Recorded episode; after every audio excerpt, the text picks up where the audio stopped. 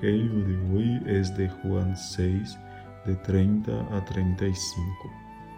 Jesús aquí aparece como un nuevo Moisés porque alimenta al pueblo con la palabra y con el pan. De hecho, los judíos esperaban que llegara un nuevo Moisés, un profeta grande como Moisés, y luego del milagro de la multiplicación de los panes, la gente decía, este es el profeta que debía venir al mundo. Pero Jesús quiere aclarar que se trata de algo muy diferente a Moisés.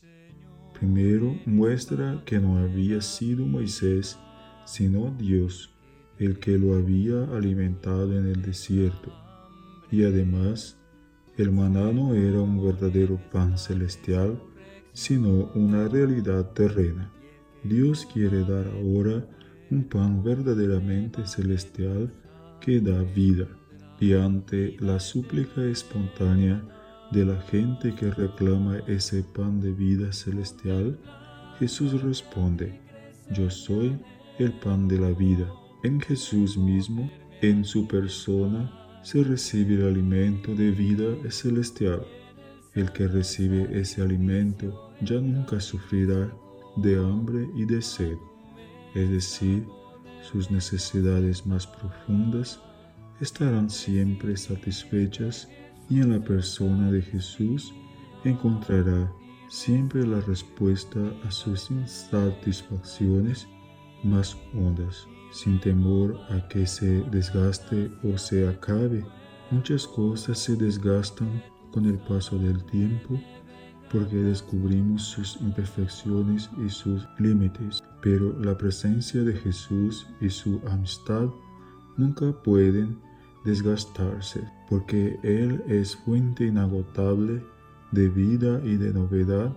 A Él no podemos encasillarlo ni abarcarlo. Él siempre es más, siempre nos invita a más, siempre nos ofrece más. Por eso no se trata de escuchar su palabra para instruirnos, para aprender religión, para entender nuestra fe. Su palabra es alimento para toda nuestra vida, es alimento para nuestra capacidad de amar, es alimento para nuestra hambre de paz y de justicia, es alimento para nuestros sueños más genuinos y bellos, es alimento para seguir caminando por los senderos del bien. Ahora, Señor, que te contemplo en el santo sacramento del altar, tus palabras se hacen presentes, lo que tú nos viniste a enseñar. Tu Señor eres pan de la vida el que viene a ti no tendrá hambre. Tu Señor eres la resurrección. Y el que coma de tu cuerpo y beba de tu sangre tendrá vida eterna.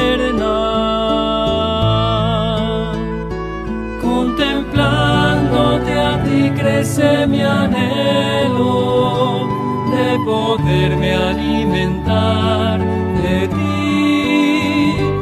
Y en el santo sacrificio eucarístico a tu mesa poderme yo sentar y recibirte Jesús Eucaristía y recibir tu vida eterna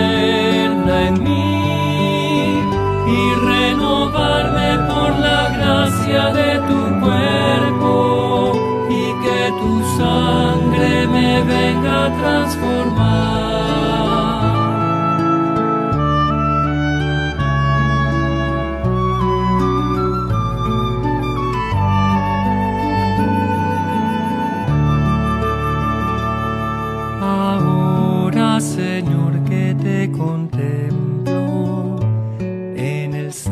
sacramento del altar, tus palabras se hacen presentes, lo que tú nos viniste a enseñar.